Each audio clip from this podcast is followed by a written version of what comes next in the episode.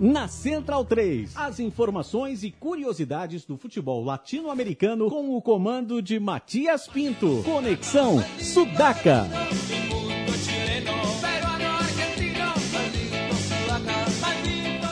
Buenas ouvintes da Central 3, mais uma sexta-feira e, e, hoje a, a, tribuna tá cheia aqui, arquibancada lotada, é clássico, aliás vamos falar muito dos clássicos sul-americanos que tiveram no último final de semana e também do que está por vir, o super clássico que vai parar a Argentina e acredito que boa parte do continente também vai acompanhar. E a tribuna está cheia porque hoje estamos recebendo a galera do Macedos e os Desajustados, diretamente de São Leopoldo, no Rio Grande do Sul. Estamos aqui com a presença do Daniel Mitman. Opa! Do Marcelo Veit. Dale. E do Marlos Souza. E aí, galera? Como sempre também estamos aqui com o Felipe Domingues. Fala, Matias, beleza? Gabriel Brito. Olá a todos, boa noite, Matias e Leandro e a mim na operação. How? É. Você até deu ouvido aí. Começamos aqui pela Libertadores da América, que teve uma rodada meio esvaziada nessa semana, né? Mas jogos que fizeram a alegria de alguns clubes brasileiros que estão na disputa. Entre eles, Flamengo e Botafogo, que agradecem muito os resultados dessa semana. Então vamos começar falando de terça-feira, Felipe. Você acompanhou, assim como eu, a, o jogo do Penharol lá no México. Pode dizer um pouco pra gente? É, o Penharol se despediu né, da, da Libertadores, é, depois de ter vencido o Arsenal, é, era um jogo decisivo contra o Santos Laguna, que já vinha classificado. E começa o jogo logo aos 3 minutos fazendo 1 a 0 num lance confuso, uma jogada que surgiu pela esquerda com o Raguso, que jogou como ala pela esquerda. E logo na sequência o Santos Laguna já começou a dominar o jogo, é, grande partida do colombiano Darby Quinteiros, jogador rápido que joga pelo lado do campo, que acabou fazendo dois gols e deu o passe para os outros dois gols também. Uma vitória de 4 a 1 do Santos Laguna com muita autoridade e o, e o Conjunto Carboneiro deixando outra vez uma pobre imagem. É, foi um resultado pífio né, do, do, do Penharol. Até começou bem, com, com um gol estranho do Javier Toledo, né, que Javier Toledo, aliás, um abraço para o Vitor Birner, que é um grande fã desse jogador, pela sua passagem pelo Rosário Central. Também não foi, mas não foi muito bem no Colo-Colo.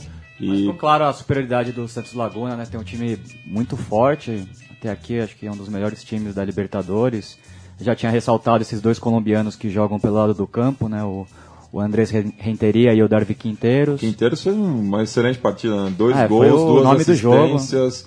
Sem falar do, de, de, como infernizou os velhinhos lá da defesa do Penarol. De, novamente o Dario Rodrigues não viu nada. É, eu achei o, o Fossati armou o time muito defensivo, né? Num, em tese um 3-4-2-1, que virava uma linha de 5, né?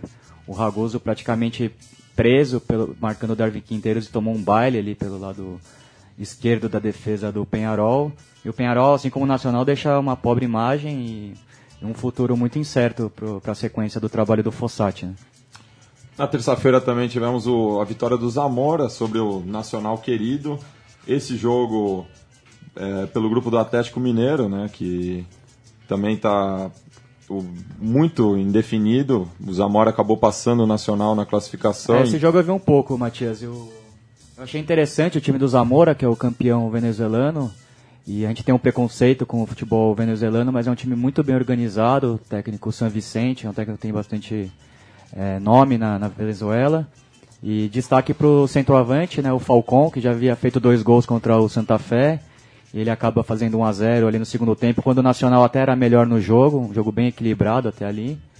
E destaque para o garoto de 20 anos, Ramires, um muito bom jogador, um meia muito habilidoso, ele acabou participando, fez o, dos dois, ele deu passe para os dois gols do, do Zamora, e o Zamora ficou em boa condição nesse grupo aí, que está bastante incerto.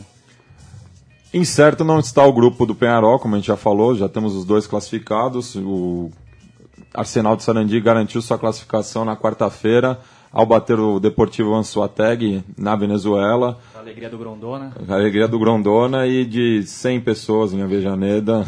Enquanto o Racing e o Independente sofrem, o Arsenal é a alegria de Avejaneda, por enquanto.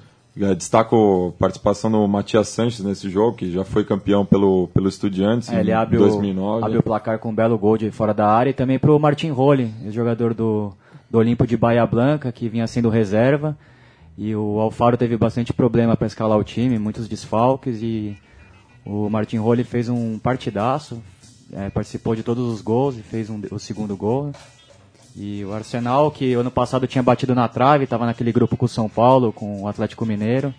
O São Paulo acabou vencendo o último jogo no no Morumbi contra o Atlético Mineiro e deixou o Arsenal de fora, né? E o Arsenal é um time muito bem organizado, aposta muito no- na bola parada e no contra-ataque e pode dar trabalho nas oitavas. Destaco meu outro tocaio também, o Matias Saldiva, que fechou a, a conta, jogou no revelado pelo Chacarita, assim como vários outros jogadores que têm passado pelo Arsenal de Sarandi. É impressionante como o Chacarita consegue reve- revelar jogadores, está na terceira divisão e o Arsenal pimpão na primeira e disputando a Libertadores. Na quarta-feira também tivemos um dos jogos mais movimentados da rodada. O Nacional do Uruguai recebeu o News Old Boys no centenário, no mítico centenário. E o News acabou vencendo por 4 a 2 essa partida. E de muita polêmica né? também. Destaque do TZG. Acho que foi a estreia dele pelo News Old Boys, né? Tava contratação que veio para substituir o, o Escoco, né? Não, não chegou a se afirmar no News, que tem um bom time, bem organizado. Uma Fez um golaço no final de semana também. Sim, sim, mas acho que esse foi o primeiro grande jogo assim dele com que, como, como que marcou a, a presença dele na equipe mesmo, até por, porque a missão de substituir o Inácio Escoco, que não sei como, não, não, foi mais aproveitada pelo Internacional. Então ele foi importante, foi decisivo, marcou os gols quando a partida estava 2 a 2 o Nacional começou bem, mas depois acabou fazendo um jogo que reflete sua campanha, sem força, sem fôlego de disputar um grupo tão difícil. E o News Old Boys teve o mérito também de vencer bem sem o Maxi Rodrigues, que não pôde jogar essa partida, mas a O equipe. Nicolás Castro, né? No lugar dele, acabou fazendo o primeiro gol. Sim, mo- mostrou a força do, do coletivo leproso que fez o, dominou o jogo, apesar de, de ter sofrido algumas dificuldades, saído perdendo no começo, e mas conseguiu uma bela de uma virada e agora lidera a chave, mas peronou muito, né? Porque Tem ainda vai jogar o com- Grêmio. Tem uma decisão O- com o Nacional de Medellín. Sim, e o Grêmio ainda enfrenta o Atlético Nacional também. Tem, tem quatro partidas cada um. E o News e o Nacional tem cinco jogos já. Então continua muito boa a vida do Grêmio nessa, na, na parada. E o News vai ter que suar muito a camisa na última rodada para se garantir. E rapaziada, você que, vocês que vêm lá do sul, as notícias da província giram em torno de, da dupla Grenal, né, o monopólio da, da, da capital. E, e não de toda a capital, né, já que temos o- Zequinha e o Cruzeiro que são igualmente ignorados pela imprensa esportiva.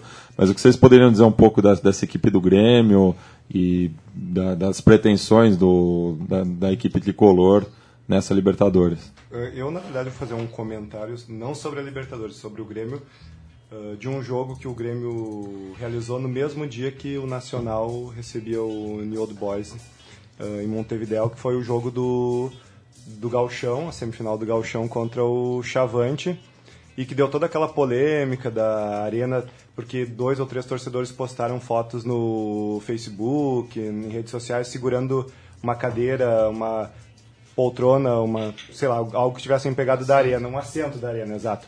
E esquecendo que dos, eu nem torcedor de Chavante sou longe disso, é todo mundo sabe que A grande rivalidade entre o, o- o- o Brasil de Pelotas é, e o Aimoré. eh, Briga de silvícola.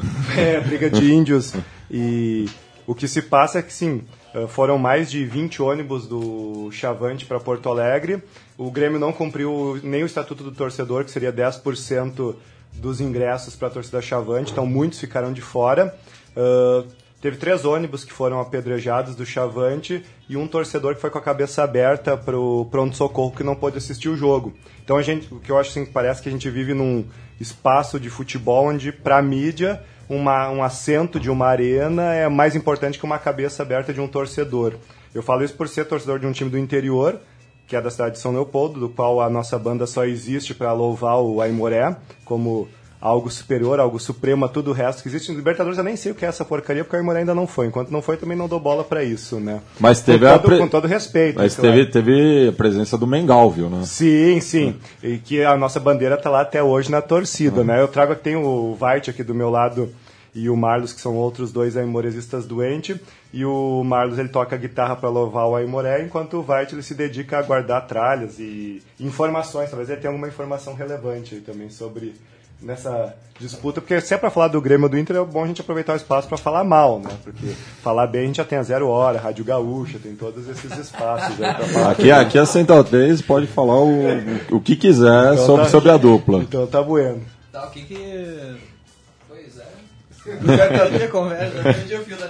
Não, mas é, aproveitando o gancho que, o- que o Mitman deu sobre é, a, a violência né, fora de campo, a partida no Centenário também virou uma questão nacional no, no Uruguai, né? Já até que o, até o presidente o José Mujica é, veio a público dizer que talvez seja o caso de não haver mais policiamento né, é, dentro do- dos estádios, é cri- criar uma segurança privada para não acontecer esses abusos que são rotineiros, né?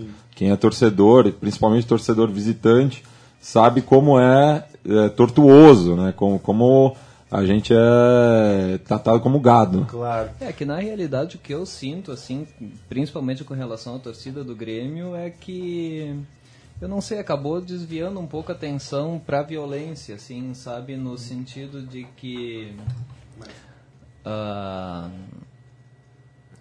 Mas do, do Grêmio do Grêmio e do Inter, né? Eu até vou fazer um parênteses aqui, porque eu também gosto de falar mal do Inter. E eu tenho. Eu acho engraçado, assim, camarada se diz de cara é de Porto Alegre, um, tem um grupo de maluco que se diz de esquerda, que é cicloativista, que faz parte da bicicletada, e são colorados. E o cara defende o direito do ciclista, do pedestre, e aí quando o Internacional constrói um estádio que passa pela calçada e impede o pedestre de transitar, aí o camarada abre a mão e ele não fala nada. Eu vou dizer, eu digo isso porque eu sou um ex-gremista, tipo, o, o Aimoré, o Aimoré ficou 10 anos licenciado, eu tinha 14 anos quando o Aimoré licenciou e não podia viver sem futebol, foi acompanhar o Grêmio. Entretanto, no momento que o Grêmio decidiu construir a arena e no momento que isso foi ainda recentemente, ainda acompanhando tanto a volta do Aimoré, o Aimoré voltou em, em 2006 e acompanhando o Grêmio por um tempo, tanto com a construção da arena quanto ah, na Sul-Americana, que, o, que aí foi o, o ponto final para mim, quando decidiram fretar um avião para o Grêmio e para a Colômbia jogar contra os contra o Milionários com cada um dos jogadores tendo três assentos, com todo conforto, e ainda foram lá e fizeram um fiasco, ainda foram desclassificados pelos milionários. Então, ali para mim foi o ponto final, foi assim, é um marco quando eu digo não sou mais gremista, não tem como alguém politicamente se dizer de esquerda, alguém politicamente se colocar num campo crítico e continuar torcendo para um time como o Grêmio ou como o Inter, que é o que eu vivo, por mais que eu moro em São Paulo, ainda vivo muito a realidade do futebol gaúcho, por acompanhar o, o Aimoré. E para finalizar, depois, não monopolizar a palavra, até porque era Libertadores, mas para libertar um pouco do, da questão, o Aimoré jogou o Galchão com uma cota de 500 mil, quando a fo- folha de pagamento do Inter, se a gente pegar só o Barcos, ele recebe por mês mais do que toda a cota que o Aimoré teve para o Campeonato Gaúcho inteiro. Então é claro, a gente vai na arena, toma 4 a 0 a gente comemora, porque 4 a 0 é pouco, né? Quando um jogador tem mais do que a folha de pagamento Mas do eu- campeonato inteiro. Eu, eu, eu acho que essa diferença é, salarial também é um assunto que, de Libertadores. A gente pode pegar o caso do, do Olímpia na, na, na final do ano passado, ou muitos é, clubes que estão. Os, os- os clubes brasileiros estão correndo sérios riscos, né, de pelo menos metade deles serem eliminados na- nessa fase de grupos por equipes que têm um orçamento bastante inferior mas que estão jogando as ganhas, né? Libertadores sem- sempre teve essa característica. né? É, e eu acho que o Grêmio perdeu, assim, a torcida tá muito, como é que eu posso dizer, é um desânimo muito grande o fato de ver o estádio olímpico sendo barbaridade, picotado aos né? poucos, assim, sabe, e um estádio que não é próprio e totalmente impessoal, assim. Bom, tu foi pro- no jogo do Grêmio Aimoré, tu pode passar o relato de como é ter que torcer sentado, não poder ficar de pé no não, estádio. não é possível ficar de pé no, na arena do Grêmio, né? Possivelmente seja o mesmo tipo de controle feito em todas as arenas, né? Mas não é possível ficar de pé não, no corredor, tem Mas orientadores. Nem o tudo. visitante pode ficar de Nem pé o lá em visitante, cima. não, sendo que o visitante porque- fica lá em Simão, na arena do Grêmio, Não, né? tu, é, tu vê os bonequinhos de longe, assim, e. e assim, eu gosto de ver o jogo de pé escorado em algum lugar, assim, tem muito mais de um orientador, assim, para poucas pessoas, né? E assim, não não é possível ficar de pé, né? Porque mesmo ninguém passando pelos corredores ali, eu tô obstruindo a passagem de alguma coisa, né? Mas ah, e, e é isso, assim, sabe? Isso acaba desviando a atenção da torcida para outros, ah, sabe?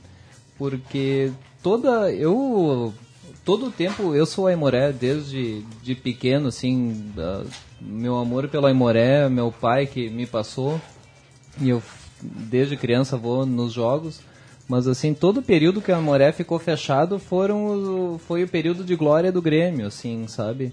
Então eu todas aquele, todos aqueles jogos contra o Palmeiras, contra o Corinthians, assim, era eu tava em todos os jogos, todas as campanhas de Copa do Brasil, Tu pegou até Libertadores, o Mazarop indo pro Sapucaiense. é, sabe? Então O era- Marcelo torcia pro Aimoré tá com a perna detonada, com lepra. Tá no DVD isso aí. Tá Marcelinho no com a perna quebrada. Marcelinho com a perna quebrada. Estragada. Mas o.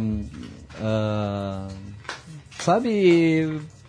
Diz- assim, o Grêmio hoje, atualmente. Perdeu a essência, né? Perdeu a essência, sabe? Tá desvinculado da cidade, o estádio, por mais que seja ah, de fácil acesso, não sei o quê. Saiu do bairro da Zenha, saiu de onde sempre foi, saiu de. Sabe, assim, uma história de 50, 60 anos foi jogado no lixo do dia pra noite, Sem, sabe? con- sem contar toda a questão da especulação imobiliária, um incêndio que, Criminoso. que do nada acontece no mesmo um dia depois de ter acontecido o incêndio da Boate Kiss. No mesmo dia. No mesmo dia, que não repercute em nada.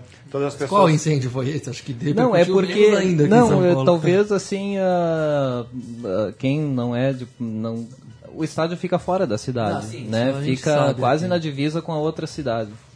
E é uma região muito carente, né? E tem aquela Babilônia O lá, Maitá como chama é, que ali. é, é o não Maitá, é. isso? É, então, é um bairro assim, bem pobre de Porto é Alegre, Bem né? pobre, muito humilde, assim, E sabe? tem várias vilas no entorno. né? Muitas vilas, é.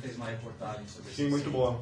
sabe? Então, a é um elefante, né? Assim, é uma obra faraônica lá no meio da pobreza e tá tudo projetado para ser um grande centro de sei lá o quê, Não, é que com isso- edifícios comerciais e residenciais, né? Desculpa te, te interromper, te, te cortar. Existia e existe ainda uma vila, né? Quem nós, para nós no Rio Grande do Sul, a gente não, a gente não opera com a categoria de periferia ou subúrbio como em São Paulo. e Vila Rio. aqui é, Vila- é fino, né? Vila aqui é até uma coisa É, positivada. depende também. É. Agora no Rio Grande do Os Sul, jardins, é, o jar- não, jardins é... no Rio Grande do Sul a, a vila similar como é na Argentina é algo pejorativo. Então vileiro, né? Vileiro é alguém que mora na vila e portanto mora num lugar numa quebrada. Existia ali uma série de vilas já es- estabelecidas há algum tempo, inclusive com alguma estrutura do poder público, com asfaltamento, com energia elétrica, alguma região já com esgoto. É Vila Areia, Vila Cruzeiro. Isso. E que era a famosa Vila dos Catadores, né? O pessoal que ela é afastada da cidade, entretanto ela é próxima e com fácil acesso ao centro. O pessoal que trabalha catando papel, latinha e tal. E o incêndio que aconteceu foi o estádio chegando ali, ele valoriza, né? Ele muda o valor daquela terra e é claro que esse pessoal pobre não é bem-vindo naquela região. E não tem condições de se defender, né? Assim, eles querem passar uma rua no meio da, no meio da, do- do- dos casebres lá e a rua vai passar, não interessa quem é que está na frente, entende? E esse, esse, esse incêndio é muito emblemático, assim, porque sabe, caiu nas costas de uma mulher bêbada que não sei o que, mas foi um incêndio bem lá no meio. É da- impressionante como é sempre um crime passional, né? é, sabe? É, é, então, essa- assim, quem é que vai questionar isso, sabe? Então, até teve um movimento, assim, de vamos investigar, mas... Sabe, vamos... Vamos... Deixa quieto, porque é muita gente grande por trás e... sabe? E é isso que esse tipo de, de coisa que desanima a gente a torcer, assim, né? Da, assim, Eu acho que é mais legal a gente falar sobre o Aimoré agora. E, e falar os torcedores típicos do Aimoré, que tem o. que o estádio do Aimoré tem um barranco muito grande lá. E sempre tem o Zé Fogueteiro e o João do Barranco, né? E, e também, claro, tem figuras muito carismáticas. De repente, o Marcelo lembra de algum outro torcedor aí. O zumbi do vinho não se pode esquecer. Exatamente. E, e, e, e quem mais, Marcelo? Você lembra de algum outro torcedor emblemático do grandes Aimoré? Aimoré. Bom, existem vários. É... E, e- e só, só puxando pro, pro lado do, do, do Grêmio, né? Que talvez o torcedor símbolo seja o gaúcho da geral, que aconteceu aquele episódio lamentável ano passado também, dele ser detido pela brigada, justamente porque estava torcendo do jeito que ele sempre fez é, no, no Olimpo, né? Então essa descaracterização pega até essas figuras marcantes, né? Que, que toda torcida tem. Sem dúvida nenhuma. E. E o Aimoré, então, é, é alternativa, né? Assim, é. Claro que todo mundo talvez ah, tenha um coração dividido entre um clube que dispute grandes títulos e, né, os. ah, o- outros com né, os outros clubes menores assim digamos assim que que a gente que é uma satisfação a gente só ver em campo e frequentar o estádio né mas ah, é uma coisa que Mas, tem, acaba- mas não sei, tem uma, uma diferença, assim, o torcedor que, seja que time for, o Aimoré é um exemplo, né, mas todos os outros, entre aspas, pequenos clubes, nenhum clube é pequeno, para mim o Aimoré é o maior clube que existe, né.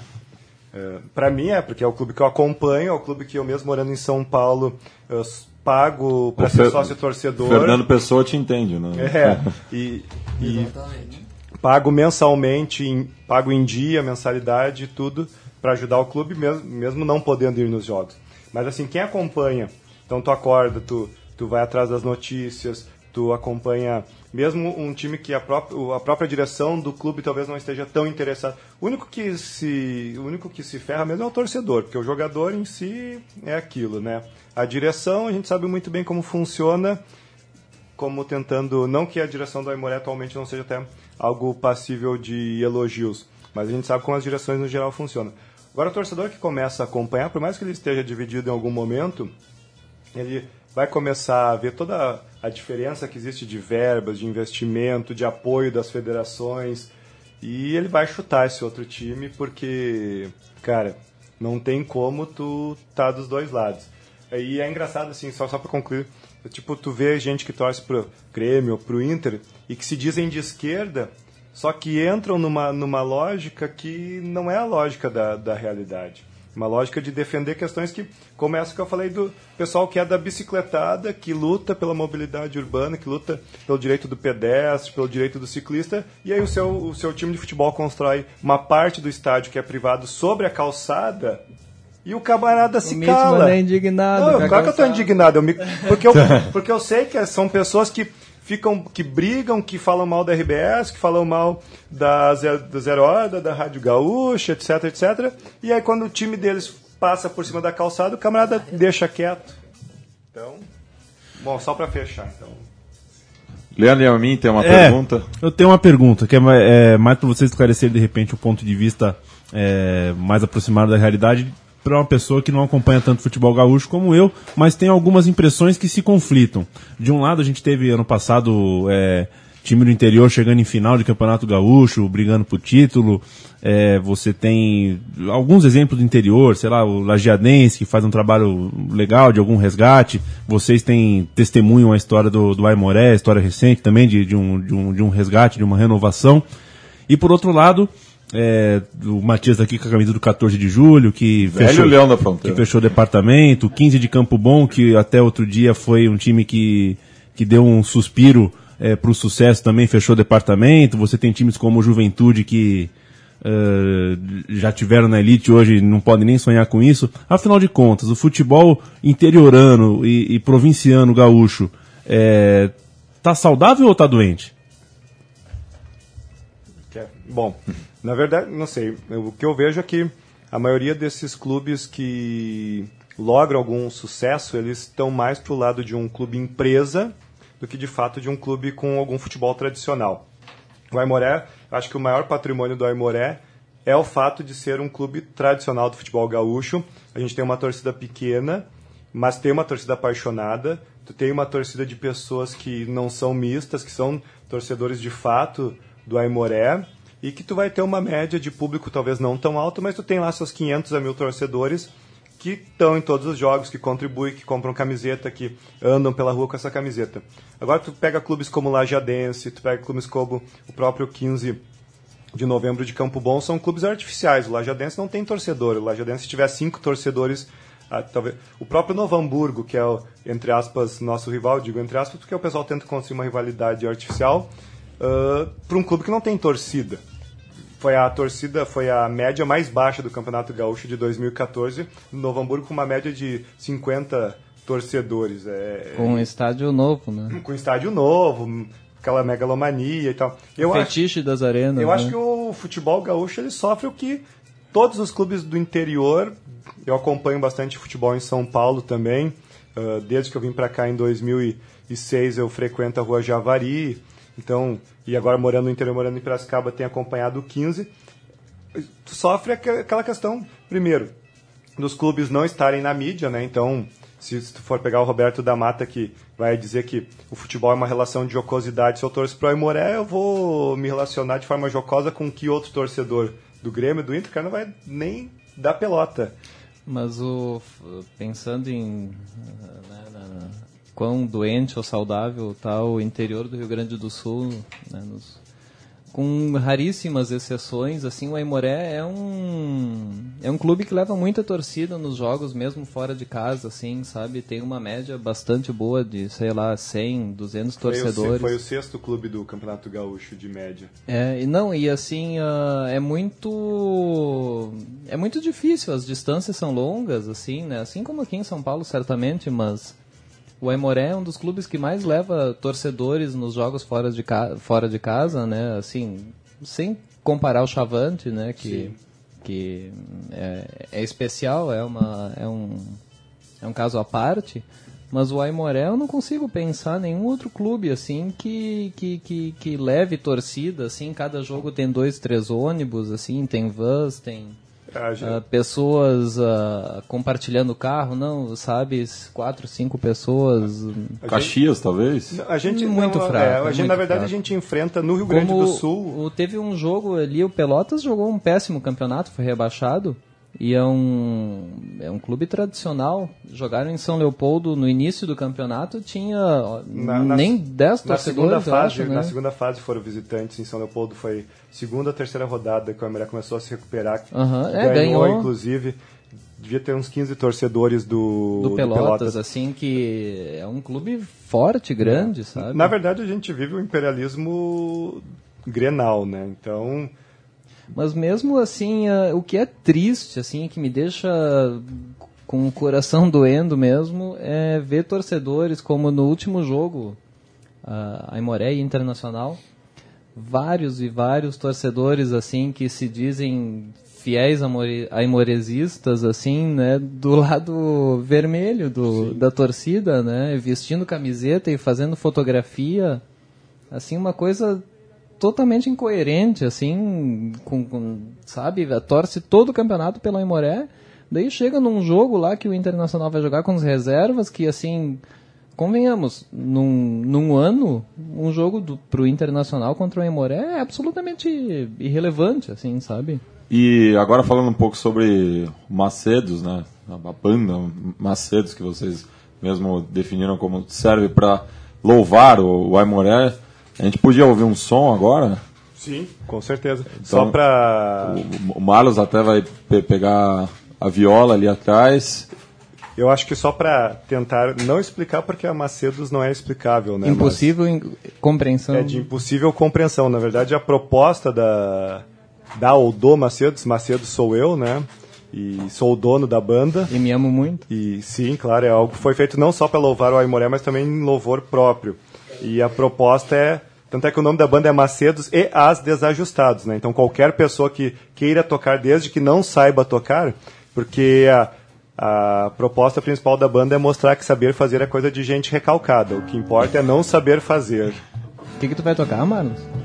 Tá até afinado, cara. Nós não sabemos tocar com.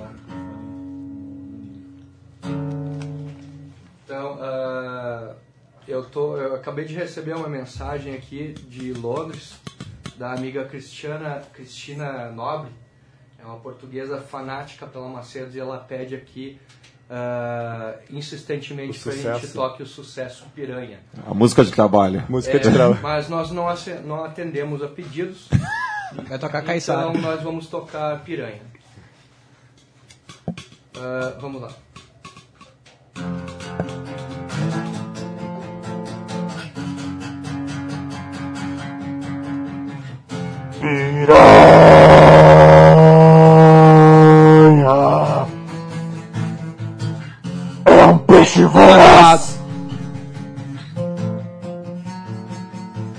Piranha! Agora eu vou tocar o violão. Vai cantar.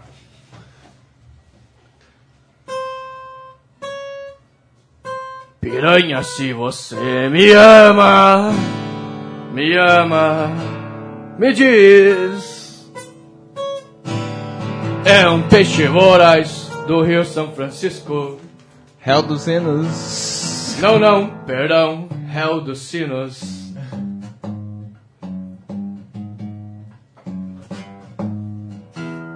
Bom, agora nós vamos tocar a introdução de 47 minutos. E daí a gente termina o programa.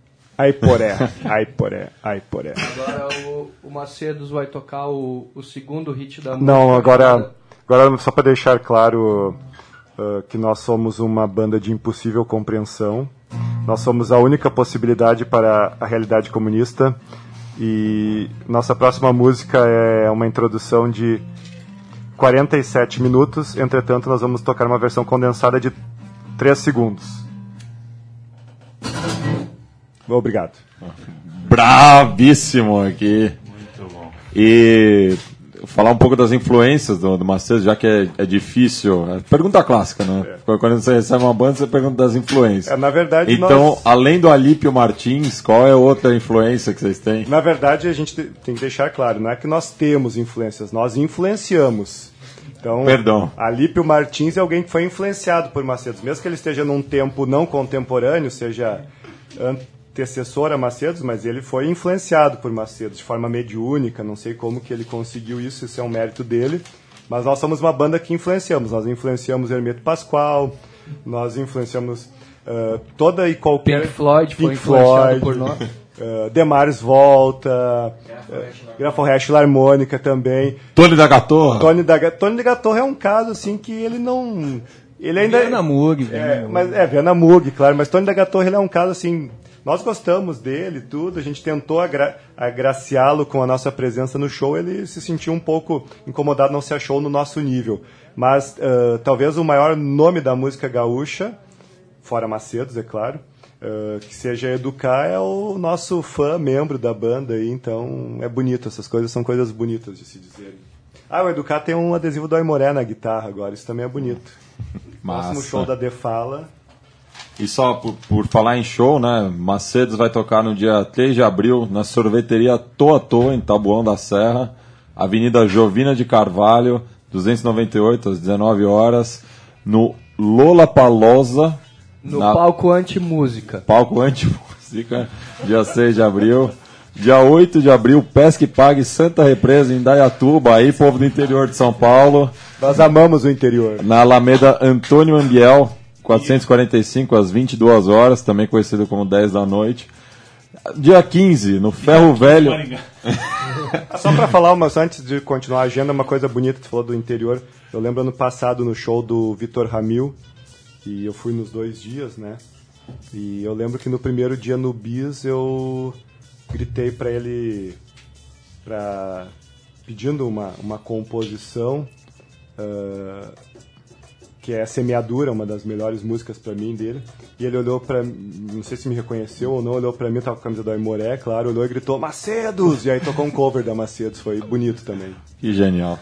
Que é um cara do interior. Sim, de Satolep. Exato, Satolep, exatamente. Tem um- uma coisa meio feia na carreira dele que foi gravar o hino do Grêmio pra revista Placar, né? Mas Isso aconteceu. isso aconteceu e no show gritaram, gritaram assim, toca o hino do Grêmio.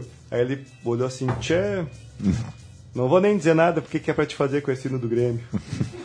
E, e- e só, só, Leandro, som na caixa aí, coloca o hino do Aimoré também. Ah, coisa Que é- bonita. Que Que é- coisa mais linda. Que essa Vamos semana completou 78 anos, no dia 26 de Ó, março. prestem atenção.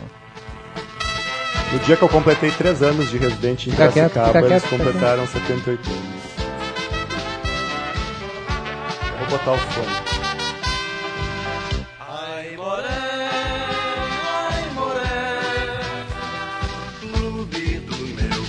Coração.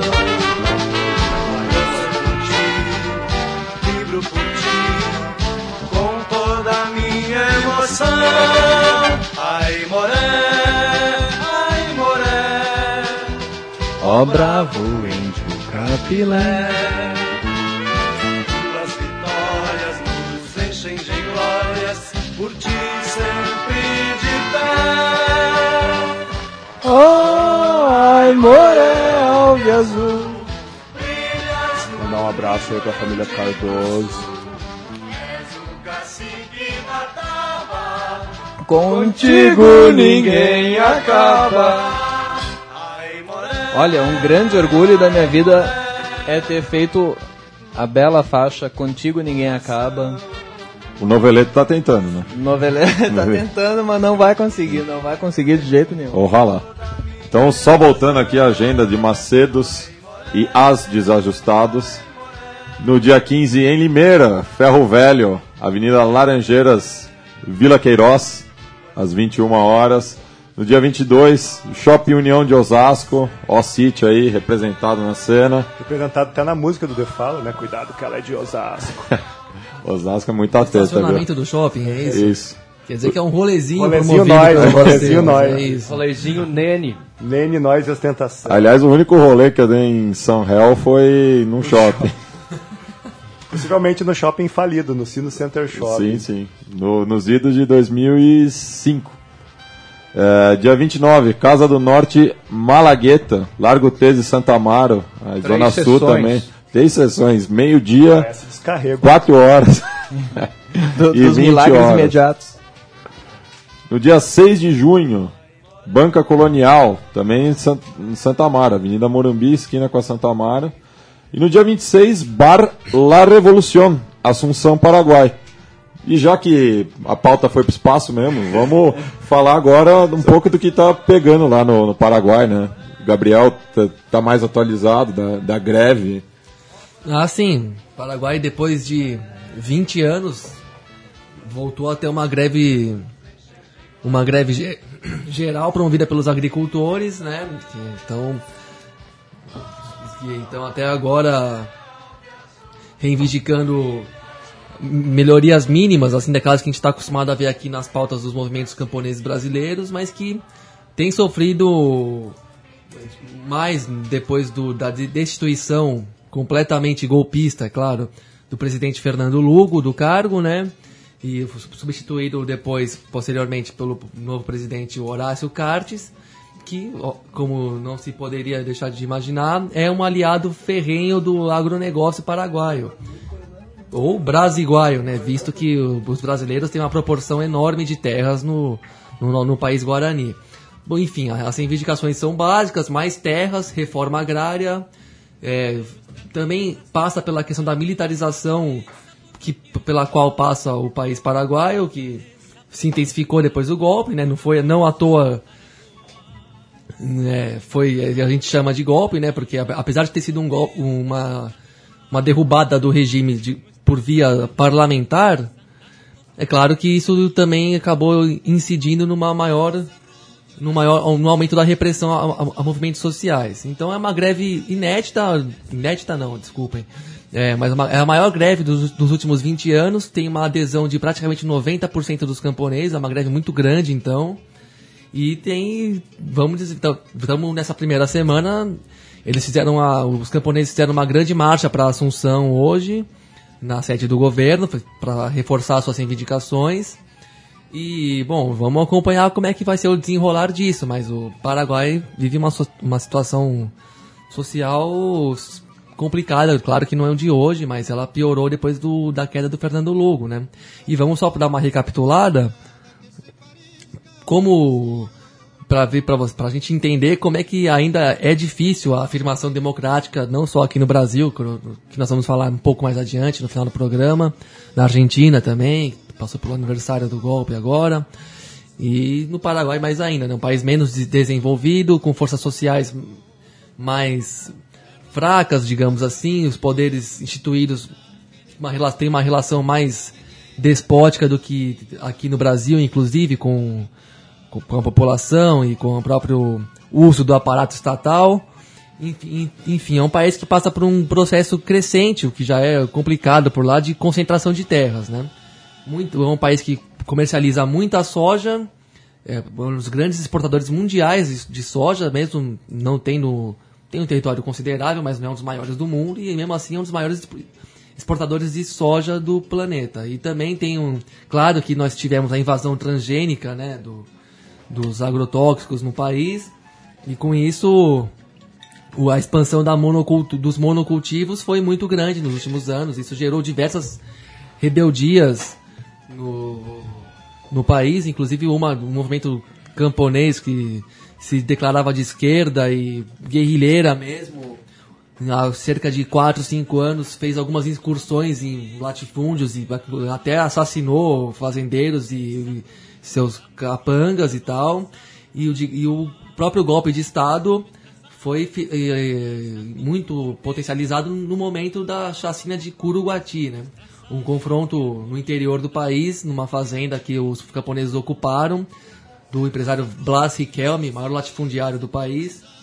Ocuparam a fazenda e no, no confronto com forças do exército paraguaio mesmo, tivemos sete mortes, né? De, tanto de camponeses como de militares. A partir daí, o Congresso paraguaio declarou estado de sítio e também começou uma campanha de forte pressão contra o Fernando Lugo, no sentido de alegar uma suposta ingovernabilidade do país e que era preciso tomar, tomar providências, era preciso tomar, fazer alguma coisa. E a, a partir dali conseguiram levar adiante o processo de destituição do cargo do presidente e Por vias institucionais. vias né? institucionais, uma votação parlamentar, nos tempos da Arena, basicamente, da Arena daqui do Brasil. Ou do. Partido Colorado, no caso Partido- Paraguai. Exato, que governou por 70 anos, não é, Matias? Isso. Por aí. Então, conseguiram, uma- através de uma simples votação parlamentar de dois turnos, destituir Fernando Lugo, trocar o presidente, convocar novas eleições. E aí o, o Horácio Cartes, do, que é do Partido Liberal Radical Autêntico, Que era o partido que estava como vice do. que era mais curioso, Exatamente, né? era, era, do- era, era inclusive da suposta coalizão de, a- de governo, né? Acabou aderindo ao, ao golpe e, e foi eleito novo presidente. E com isso, a crise social se agravou nesses últimos 3, 4 anos e agora nós, nós vemos o resultado disso. Uma grande greve, a maior dos últimos 20 anos do país, com uma adesão praticamente unânime dos camponeses paraguaios, que são uma que são uma classe proporcionalmente maior do que os camponeses aqui no Brasil hoje em dia. né? E curiosamente, né, a gente semana passada recebeu os companheiros do futebol subverso da Colômbia, que também estavam falando do Paragrário, né, que está indo para sua segunda jornada, começou ano passado e manteve a força esse ano. E é, pensando na questão do campo e, influindo diretamente na vida de nós aqui no, no Brasil, principalmente a, alta da erva mate também, né? Eu acho que é um tema muito caro para Macedos e Sim. É, bom, a questão da erva mate, ela, sei, acompanhei já em 2012. 2012 na Argentina começou, antes do Rio Grande do Sul, começou com uma alta bastante violenta. Eu acho que o pessoal de São Paulo só consegue comparar isso quando teve o aumento do tomate aqui. É. Se, Nada. se, se fosse aumento do café também, né? Ou o aumento do café. Mas eu lembro de ir em março para Buenos Aires e um pacote de erva mate de 500 ml, passando por reais, seria 5 reais. E voltar em outubro e ser 12 reais o mesmo pacote. E no Rio Grande do Sul a mesma coisa. Eu lembro de, no início de 2013, ir para o Rio Grande do Sul comprar um pacote de erva mate por sei lá, um pacote de meio quilo na faixa de 5, 6 reais. E agora tá beirando aos 10 reais. Eu, como sou um consumidor de, de erva mate pura folha, que é um, pouco, um pouquinho mais caro que a comum, um meio quilo custa em torno de 12 reais. O que não dura muito mais do que 15 dias um pacote. Então, tomar chimarrão virou algo luxuoso. Um, um camarada meu ainda postou, postou uma coisa esse tempo no Facebook, que era assim, "Ah, não mexam com o meu chimarrão, senão vai ter guerra, né? Chimarrão Por favor, a partir, do, a partir do momento que coisas simples como o futebol, o chimarrão, não sei o que, começam a ser, digamos, expropriadas da- das classes populares, cuidado. Aí, aí, tem, aí tem problema. E só, só, falei dessa questão do, da erva mate no Paraguai, que o Paraguai também é o maior produtor eh, da erva ne- nesse planeta. Não sei se outros planetas produzem também, mas. Tanto é. que o nome da erva é Ilex paraguaiense. i- Isso. É. E agora, pelo preço da erva mate, o pessoal está se obrigando a deixar o chimarrão ostentação e usar cuinhas menores, né? Porque uma cuia grande só a Macedos que continua ostentando com aquelas cuias gigantes de Eu- 3, 4 quilos de erva mate. Eu ganhei uma de presente ontem pra ter aqui em São Paulo, mas como é que eu vou usar isso? Não Vai- tem jeito, um né? pacote inteiro dentro da O cuia. pacote inteiro, vou falência. Eu posso falar uma Vou trabalhar pra disso tomar aqui? chimarrão. É, Quanto, quanto tempo a gente tem ainda? 10 minutos? Tem, tem por aí. Por aí, Fica à vontade. mais acréscimo. Eu só É. queria falar, já que a gente está falando de ostentação, a gente trouxe uma camiseta ostentação. Ah, e, e- ia falar no final do programa, mas bem lembrado, Marlos. Tudo bem, a gente tem uma camiseta ostentação da Macedos e que quem entrar, por favor, entre no- na página da, da- da- da- do programa Conexão Sudaca. Não, e tem que curtir a página da Macedos, Tem né? que curtir Porque- a página da Macedos. e Só curtir- concorre quem tá curtindo as duas. Tem, é, é, tem que senão- curtir a página da Macedos e curtir a, a página da Conexão Sudaca. E dá uma cambalhota. que Não, afinal de contas é muita curtição, a banda é uma curtição, né? E a primeira pessoa que curtir as duas e colocar na, na página da Conexão Sudac e na página da, da, da, da Macedos o nome do estádio do Aimoré, tá ganhando a camiseta. O estádio que tem a primeira arquibancada ecológica sustentável, né? O famoso barranco. Onde fica o Zé do Barranco e o João Fogueteiro. E a, Nossa, e só- a, só- e a FUBA, né? A Força Unida do Barranco, né? Só, só vou dar uma dica que o nome, o nome do estádio é, é o segundo ser humano mais conhecido no mundo depois de Macedo. É isso. Fica, fica, fica a dica. Fica a dica aí. E só voltando rapidinho. Agora rapidinho. Opa. Eu, quando eu, eu eu comprei um pacote de erva gaúcha esse- essa semana e notei essa, esse salto no preço de 50% praticamente aqui. Né? E o pior de tudo é que tu E- compraste um pacote de erva que não é. Não é gaúcha. Não, até é gaúcho, mas é o pior. Uh, A gente torce, é a gente, mais chega a gente aqui. luta por um estado laico, mas nem a erva do chimarrão é laica. Porque essa erva que tu comprou, tu deve ter visto o que, que vem dentro quando tu abre o pacote, né? Não, não Essa é, nada. essa é uma briga da Macedos por ervas de chimarrão laicas. Sai um papelzinho com um salmo lá. Um de- salmo, um versículo de Deus lá. Dos nossos concorrentes. Ah, termina a história aí. Então, eu perguntei pro vendedor por que, que aumentou tanto, né? Foi muito estranho. A, a- a diferença de preço era realmente grande. Aí ele deu três ah, motivos. Um, que eu não sei se é verdade, mas mais isso nada a ver, parece, de que aumentou a exportação, sei lá pra onde.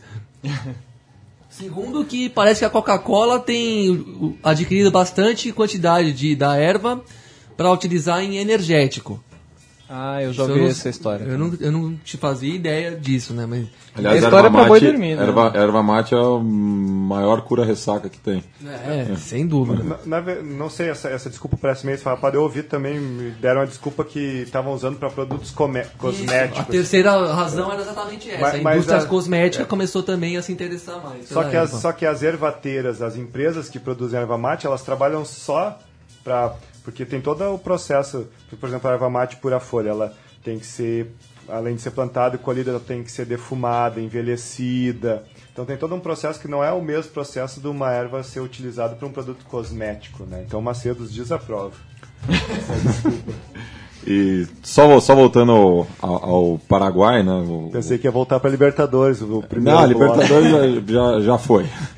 É, mas só voltando ao, ao Campeonato Paraguaio, né, que tem o, o Libertar na liderança, o Libertar que, para quem não sabe, é a equipe é, pela qual o Horácio Cartas torce e também já foi presidente do Libertar. E que já foi campeão por- pelo Diário Oficial, né? Sim, e o, O Libertar que tem essa his- histórica relação com, com o poder no Paraguai, desde os tempos do Stroessner, depois passou pelas mãos do, do Nicolas Leoz, inclusive o estádio já foi chamado de Alfredo Stroessner e atualmente é Nicolas Leoz. E agora tem no Cartes o seu maior representante. Teve o Super Clássico nesse final de semana, um empate entre o seu Portenho e o Olímpia, eh, por 2 a 2 um clássico estranho, né? Já que o seu Portenho está se poupando para Libertadores, alinhou um- uma equipe eh, mista, né? E o Olímpia, que não está não, não tá jogando por nada, somente no campeonato local, foi com seu time titular, que perdeu muita força em relação ao, ao time do, elenco do vice-campeonato da Libertadores do ano passado, mas tinha sido demitido, né? Umas duas rodadas. Sim, sim, entrou o uruguaio Alonso, Diego Alonso. É, e a partida terminou em 2 a 2 E por falar em Super Clássico, Felipe, vamos falar do Super Clássico, né? O- Pois é, né? Um super clássico. Não é o retrô aí. Aimoré em Novo Hamburgo, mas. Boca e River. É, Bom, Boca e River estão. O Boca tá com 12 pontos, né? É, a 6 do líder Colón, o River tem 14. E o River deu uma recuperada agora com o Ramon Dias, né? O- Na semana passada, no domingo, venceu o Lanús no Monumental com grande atuação do Keco Vijalba, que era um jogador que a torcida pedia muito e que fez um partidaço. E segundo a prévia, o Ramon Dias testou hoje o, de novo uma formação com o tridente Lanzini, Teófilo Gutierrez e Cavenaghi. O Keco Vijalba vai começar o jogo no banco. E também o Ramon Dias tinha uma dúvida na lateral esquerda, porque o. Agora me fugiu o nome. O Vangione, jogador do Nils, está suspenso, pegou dois jogos de suspensão. No jogo passado ele testou o Malevo Ferreira, que é meio de origem, jogando nessa posição e ele não foi muito bem. Ele testou o Ramiro Funes Mori, que é zagueiro de origem, para cobrir o setor. Né? Essas são as duas dúvidas que tinha o Ramon Dias. Já pelo lado do Boca Juniors, é, destaque para o Riquelme, talvez seja o último super clássico do Riquelme em La Bombonera. O Riquelme, que é indiscutivelmente o maior jogador da história do Boca e que tem um ótimo retrospecto contra o River. E o, o, o Bianchi tem apenas uma dúvida no ataque, quem vai ser o companheiro do Giliotti, né? Ele testou nessa semana com o Burrito Martinez, é, no lugar do Luciano Acosta, que é um garoto que, veio, que vinha muito bem, deu uma queda nos últimos dois jogos e agora ele está testando o Martinez. No meu campo também ele vai testar, ele vai jogar com aquele losango tradicional já do Bianchi, né? Desde o, da década passada, com o, o Herbes jogando de primeiro volante, o Gago pela direita, o Sanches Minho na esquerda e o Riquelme gigante. Né? É um jogo muito parelho, os dois times estão muito irregulares e acho que o destaque negativo é pelo, por ser o primeiro super clássico é, em La Bombonera sem, sem torcida visitante, né? Pelo Campeonato Argentino, né? Na Libertadores de 2004. Aquele mata-mata homérico de 2004 realmente foi a primeira experiência de não torcida visitante. Experiência Essa desagradabilíssima. coisa que é praticamente um luto do futebol, né? Você não ter a torcida oponente ali por proibição pura. Uma coisa é quando a torcida do outro time não vai, porque, como disse os amigos aqui, meio referi- referindo ao Pelotas, porque levou oito pessoas. Aí beleza, mas tá lá, você pode ir. Outra coisa é a proibição do visitante, né? Que é uma coisa pra lá de lamentável. Lendo os jornais argentinos, né, durante a semana, o, o- a megalomania que vai ser esse, esse duelo, porque mesmo sem torcida, sem a torcida do River, a interna do Boca Juniors entre a barra é, pelo domínio da 12, né, que é a barra brava do Boca, tá terrível, né, o Continua, né? a barra do Mauro Martins, Inclusive foi, inclusive foi por esse motivo que proibiu-se as torcidas visitantes, o que é, um- é um negócio ilógico. A escalada de violência... Isso na primeira divisão, né? Porque nas É, de baixo já estava de baixo proibido. já estava proibido desde 2007, depois daquele incidente entre Nueva Chicago, do camisa que o Felipe está trajando, Aguante Torito. e o, e o Tigre, mas na, na primeira divisão usou-se, teve a questão do jogo também do Lanús em La Plata, é, que acabou morrendo um, um dos membros da subcomissão de, de Íntias, mas é, o estopim mesmo foi a, a interna do Boca, que deixou duas, duas vítimas na preparação de um jogo de visitante, não me recordo qual, contra São Lourenço, é, que teve uma, uma movimentação estranha, acabaram morrendo um, um torcedor de cada lado. E o Mauro Martins foi baleado, né, que é o atual líder da Barra Brava do Boca, acabou sobrevivendo.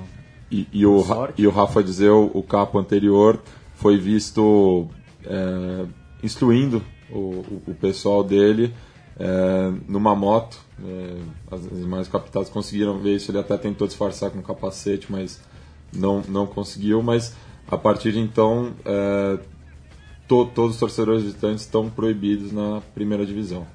É muito triste, né? O Boca River a gente sempre é, a gente sempre gostou de ver justamente pela festa da tribuna, né?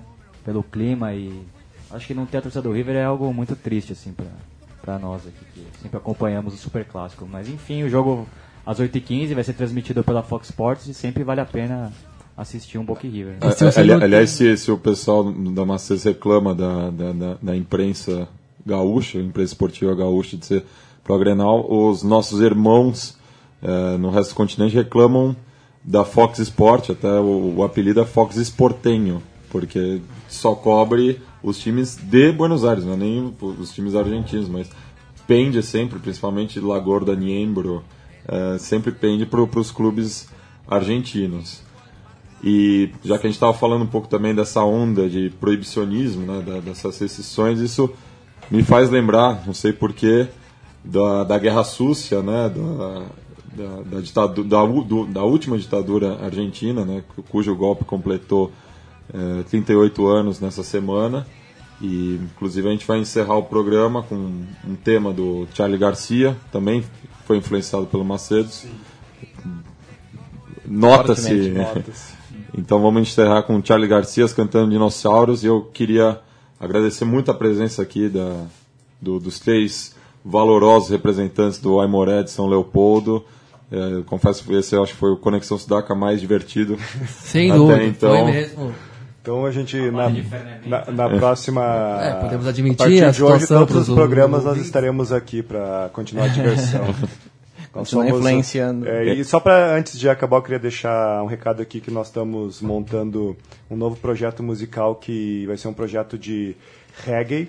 É um projeto de reggae pela volta da monarquia no Brasil. Ah, a monarquia do Vai amor. pegar, hein? Monarquia do Amor, nós vamos a partir do reggae, reggae nós e lutar contra a Babilônia, contra o sistema e vamos implantar a monarquia do, do amor. Obrigado. Salaziena. Um beijo na- para todos, é muito amor. Salazia no comando do, do Império. Macedos no comando. Então é isso, pessoal. Até a próxima sexta. Fiquem agora com a voz de Charlie Garcia.